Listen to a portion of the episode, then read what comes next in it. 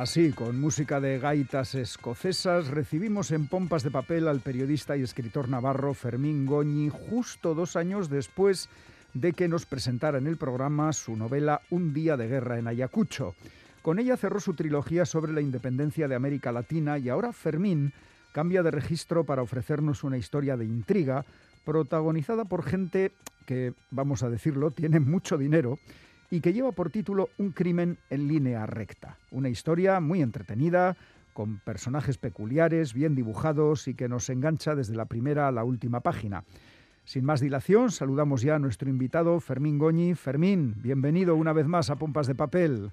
Muchas gracias, Iñaki, en esta fría mañana. es eh, lo que tiene el invierno. Oye, como he dicho en la presentación, tu novela está ambientada en esa parte de la sociedad a la que no le preocupan los precios, ni las facturas, ni la hipoteca. ¿Por qué has elegido una historia de gente adinerada? Bueno, eh, pues eh, porque la protagonista, en realidad, que es a su vez la narradora, pues es una, una persona que, que trabaja en Londres, eh, está casada con un australiano, es de Madrid, su padre es, eh, y toda la familia de su padre es escocesa, y cuando muere su padre en una circunstancia extraña, pues ella se da cuenta de que, en fin, de que es rica, pero ella previamente tenía su trabajo, ¿eh? o sea, tenía su trabajo, sus ingresos, y nunca había pensado en nada relativo al dinero que podría heredar o podría dejar de heredar al, fallecer su padre, porque, porque ella bastante tenía con su lío de trabajo en Londres, ¿no? Oye, la protagonista principal de la novela, ya lo has dejado entrever, Marta MacDonald, es a la vez la, a la, vez la narradora. ¿La figura del narrador era el formato ideal para esta historia? Sí, sí, eh, bueno, em, sí, y a su vez esto es un desafío para mí, porque yo me tengo que poner en la en la mente y en la piel de, de, de una, de una mujer con, con, mucha formación, con, con arrestos, eh, y en fin, y que... Eh, a ver cómo lo cuento sin desvelar nada. Eso, que eh, se lleva un, el susto de su vida cuando le dicen por teléfono, le dice, le dice su tío, el hermano de su padre, oye, y además se lo dice sin, sin, sin anestesia, ¿no? Tu padre ha muerto, lo hemos encontrado muerto y ella pues dice, a mi padre lo han asesinado y tengo que volver ahora mismo, ¿no? Entonces, claro, eh, yo soy hombre y, meterme en la piel de una mujer es algo difícil y además expresar, expresarme como ella, porque ella es una persona normal, pero a veces tiene cosas de pija, o sí, sí. tonterías de pija, ¿no? ¿Verdad?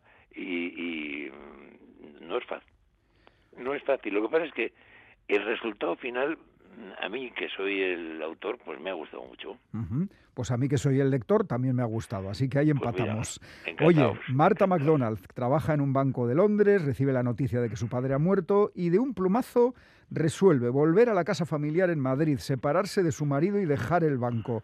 Eso, Fermín, solo lo puede hacer gente eh, sin problemas económicos a la vista. Hombre, claro, claro. Y no solo eso, sino que su hija eh, le comunica en el viaje de vuelta que se lo dice más o menos así. Y es de lo poco que yo puedo eh, eh, desvelar. ¿eh? Le dice, mira, mamá, tú has perdido a un marido, yo he perdido a un padre, pero acabas de ganar un hijo. ¿Y el hijo quién es?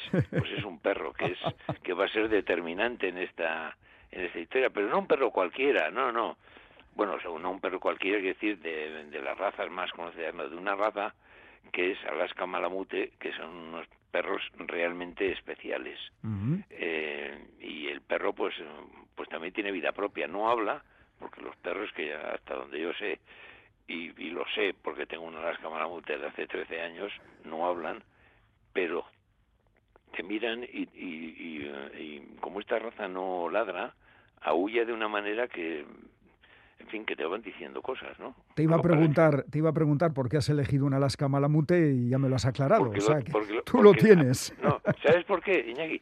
Porque a mí me pasó exactamente lo mismo que a la protagonista. O sea, volviendo en un viaje, era más largo, eh, volvíamos de Miami, esto, que me habían acompañado mi mujer y esta hija mía, eh, se llama Itziar, eh, pues llegando nos dijo, bueno, que sepáis que vamos a ser uno más en la familia porque he decidido comprar un perro a un, a un creo que a, un familiar de un compañero de la Icastola. Y cuando nos dijo qué raza era, yo dije, pues habrá que verlo. Yo desconocía, son parecidos para que los que nos, nos escuchan eh, se hagan una idea, son muy parecidos a, a, los huskies, pero son un poco más fuertes, tienen la, piel un poco más fuertes, que decir, son más grandes y, en fin, son todavía más, más eh, tercos y, eh, y, bueno, tienen tendencia a excavar allá donde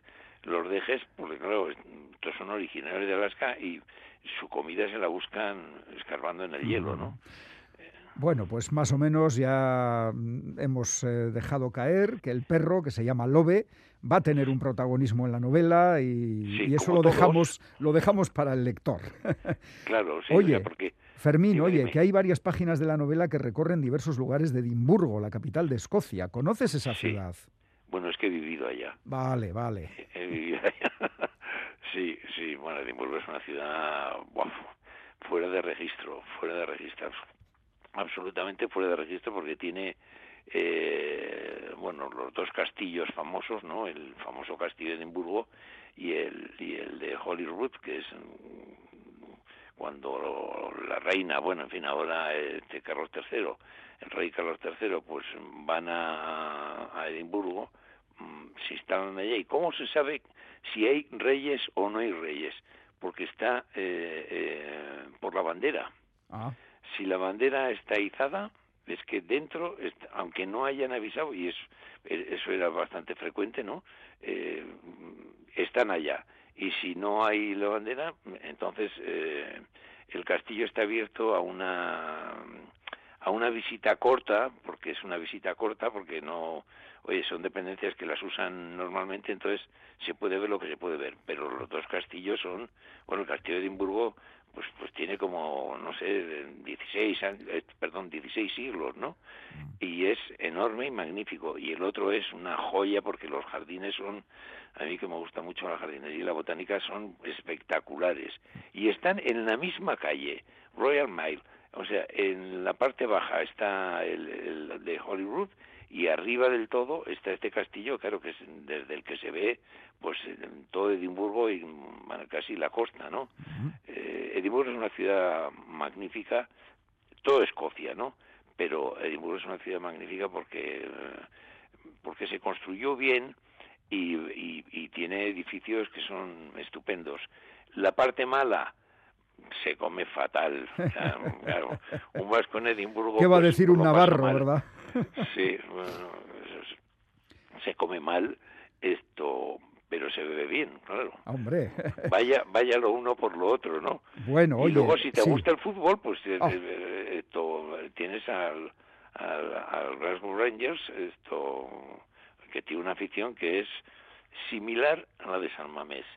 No digo igual porque a mí me parece que la de San Mamés está fuera de registro, ¿no? Pero similar. Bueno, ya nos has aclarado tu relación con la capital escocesa y hay que decir que Londres, Edimburgo y Sotogrande son distintos escenarios de la novela, pero el principal es una urbanización muy exclusiva. La FOR, la FOR, ubicada en el municipio madrileño de Majadahonda. Al principio de la novela hay hasta un plano de esa urbanización. ¿Existe de verdad o te la has inventado? Mm, eh, o sea, la, la urbanización está en mi cabeza. Lo que pasa es que este tipo de urbanizaciones eh, no así como yo la he planteado, porque yo la he planteado así porque a la novela le conviene que todo sea así, ¿no? O sea, que solo haya 17, 10, perdón, 18 viviendas, viviendas unifamiliares, ocupa toda la manzana y tal. Pero el hecho de que las casas, eh, las casas, las buenas casas, ¿no? Eh, tengan eh, un jardín propio exclusivo para perros, en, en, Edimburgo hay un montón. Bueno, en, general, en Edimburgo, en Escocia y, en Gran Bretaña, que es una de estas excentricidades de los británicos, en fin, que, que llaman la atención pero que, o sea, a mí me gusta porque es, una seña de, una educación muy por encima de la media del resto de los europeos, ¿no? Y el, la urbanización esta es muy singular, se llama, eh, le llaman la Four, esto, pero, en fin, es The Four Seasons, las cuatro estaciones. porque el, padre, mientras vive, que es arquitecto y es el que ha hecho, ha diseñado la urbanización y la ha construido su hermano, Errol, eh, que es su agente de ventas, que es economista, que llevan viviendo en Madrid pues eh, casi, bueno, más de 40 años, ¿no? Eh, deciden que en una urbanización tan singular, tan exclusiva y tan cara, pues haya piscina, pero es que haya un espacio para perros de casi 5.000 metros. Esto es una cosa absolutamente anormal, porque 5.000 metros antes construyes cuatro casas más, ¿no? Pues sí. no, pero claro, es, es el amor por los animales y por y por tenerlo todo dentro de casa, ¿no? Y no tener que salir, que eso es muy también muy propio de, Escocia. Sí, oye, hablamos de esta urbanización, la Four Seasons, la Four, eh, que al final es, es como un microcosmos, es un mundo paralelo al mundo real, ¿eh? Claro, y además es que es donde se, va a desarrollar todo. O sea, los personajes salen y van a, a, Soto Grande porque allá tienen otra casa magnífica. Recuerdo, pues eso, que el fallecido, el que el que mm, la narradora dice a mi padre lo han asesinado porque no, vamos, estaba sanísimo y tal. Eh, ha hecho construcciones en un montón de sitios y, varios países y también en, en, en Soto Grande, ¿no? pero la, la construcción por la que es más conocido eh, es por la que acabo de decir esta de, de, Four Seasons que es absolutamente singular el plano el plano oye el, plano en novelas de Agatha Christie hay, hay planos también, ¿eh? pero planos de una habitación. Bueno, pues yo le pedí a un arquitecto que se llama Alfonso Orueta, que a la gente quizá no le suene, pero es el arquitecto que ha hecho la remodelación de Osasuna, del campo de Osasuna, ah. y por esa remodelación a Osasuna le dieron hace dos años eh, aquel premio de mejor campo remodelado del mundo. Eh, y lo ha hecho a mano y es magnífico. O sea, y si, si uno se fija bien, eh, entenderá muchas cosas, porque esta novela lo que le, lo que el autor pretende y bueno a juzgar por las críticas que yo he tenido y bueno en fin que ya se han publicado y lo que y lo que me llega a mí a través de la editorial pues primero se mantiene el interés eh, por saber qué es lo que pasa o sea qué es lo que va a pasar porque eh, hay un momento en el que es tal el lío que hay dentro de la organización que, que nadie sabe por dónde va va va a transcurrir los siguientes hechos. Entonces, para todo eso viene muy bien este, este plano, porque eh, en el plano está la explicación, por ejemplo, del título y de, y de la línea recta que tanto se va repitiendo en, en, en, la novela. Sí, sí, el espacio más corto entre dos puntos, la línea recta. Es el espacio más corto entre dos Hasta puntos. Hasta para solucionar un crimen hay que seguir la línea recta. Claro, mira, todo esto ya lo, lo, lo hizo, bueno, en fin, cada uno trata de, de, darle su, su toque y yo he hecho una novela que no tiene, con respecto a la estructura, no tiene nada que ver con las de, con las de Agatha Christie, pero Agatha Christie, que es la, la en fin, el, modelo y, y lo que hay que leer cuando tiene 18 años, mm. eh, en las casi 70 novelas que tiene, ya, o sea, tiene todos los escenarios. Bueno, pues yo he intentado darle una vuelta más y, hacerlo pues de una manera distinta y además claro sin que el, el, sin tener a, a Poirot ¿eh? a, un detective digamos no esto se resuelve por otro por otros medios que no los vamos a a, descubrir, pero vamos, a sea, que, que, hay muertes y que hay muchas más cosas, ¿no? Oye, no vamos a descubrir, pero es que yo tengo que hablar de uno de los personajes de la novela. Eh, ese personaje tan peculiar, el policía jubilado Pompeyo Parra Pera, la triple, la triple P. que atado a una silla de ruedas después de sufrir un derrame cerebral, pero que tiene una capacidad investigadora fuera de serie. ¿Cómo se te ha ocurrido este personaje? Bueno, este personaje eh, no es nuevo. ¿eh? Yo lo utilicé en una novela eh, de hace unos años que se titula Una muerte de libro. Sí, pero ahí había un tal Columbano Parra Pera. Eh, su hermano. Ah, es el hermano de Columbano, vale, su vale. hermano, claro, su hermano que no se llevaban bien por, por, en fin, por cuestiones políticas, o sea, porque eh, Pompeyo Parrapena, eh, pues era jefe de la brigada antihomicidios, pero lo era durante el franquismo y bla, bla, bla, ¿no?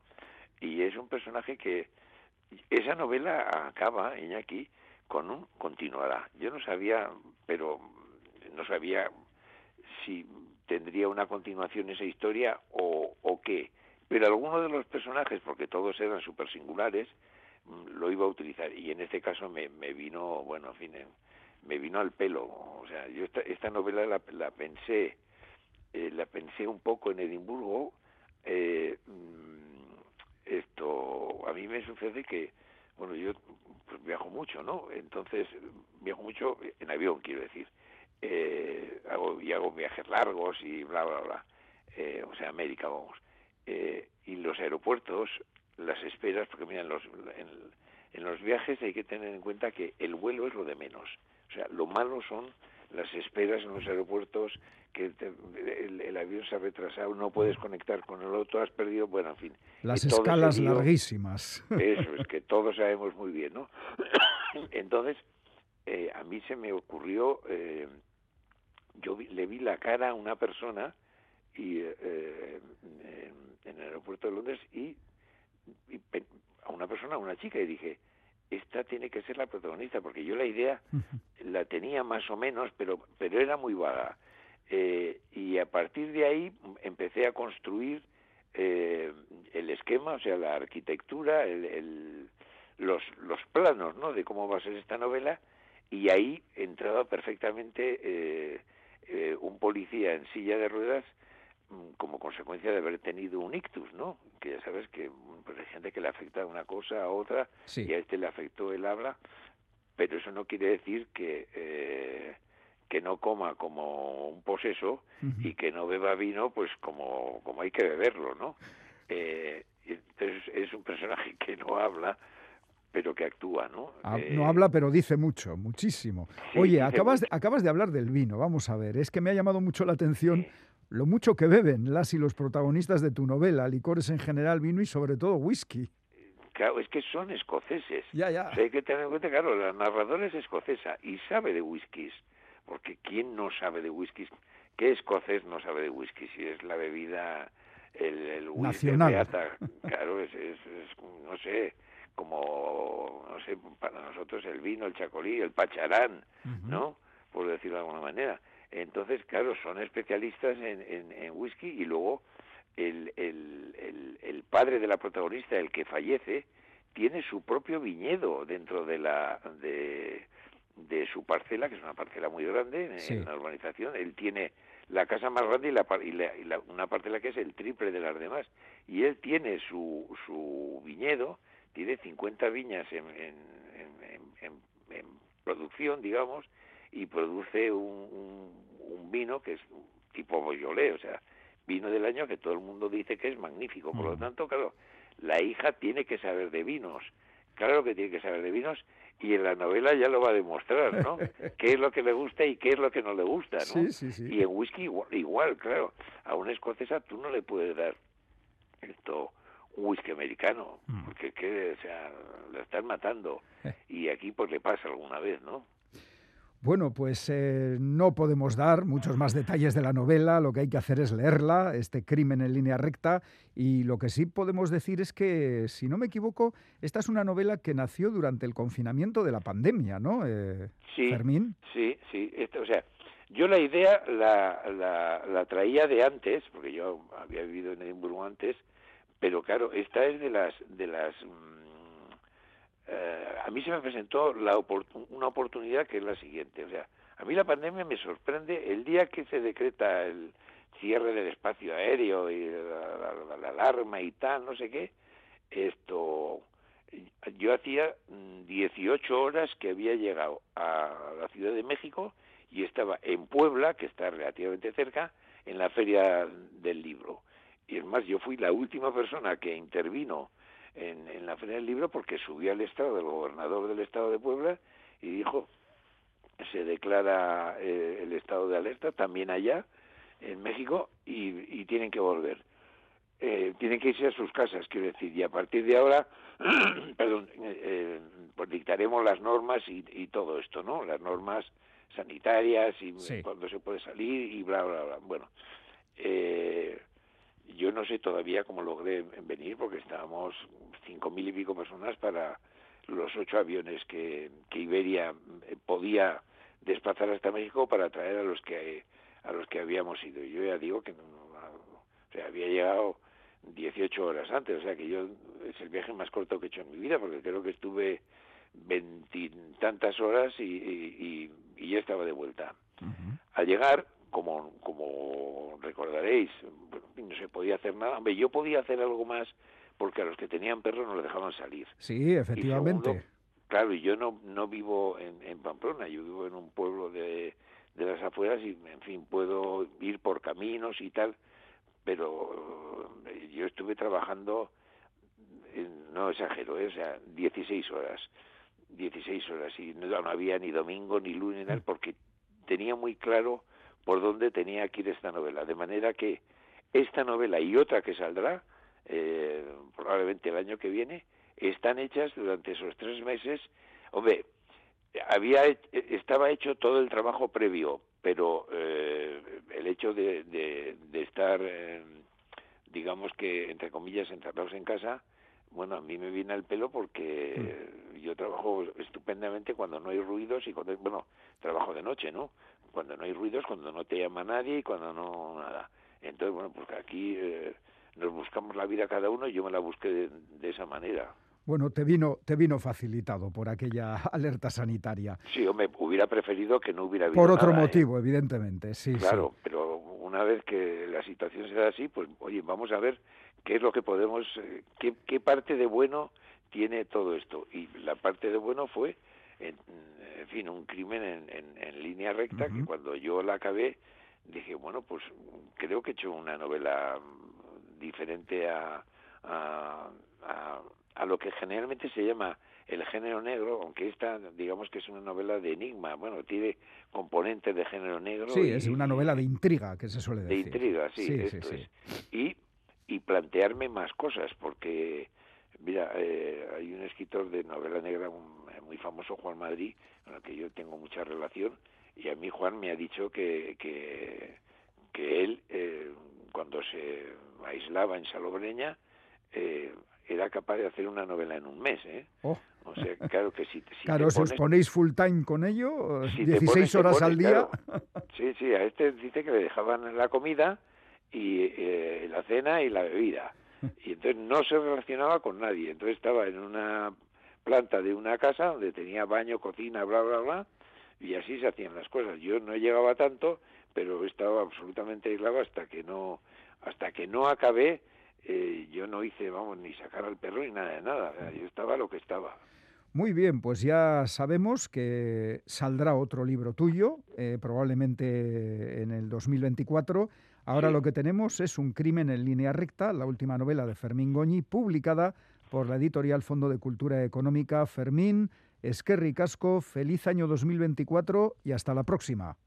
Bueno, pues eso, eh, yo también espero que 2024 sea mejor que el 23 y eh, el año que viene nos volvemos a encontrar aquí. Venga pues, agur.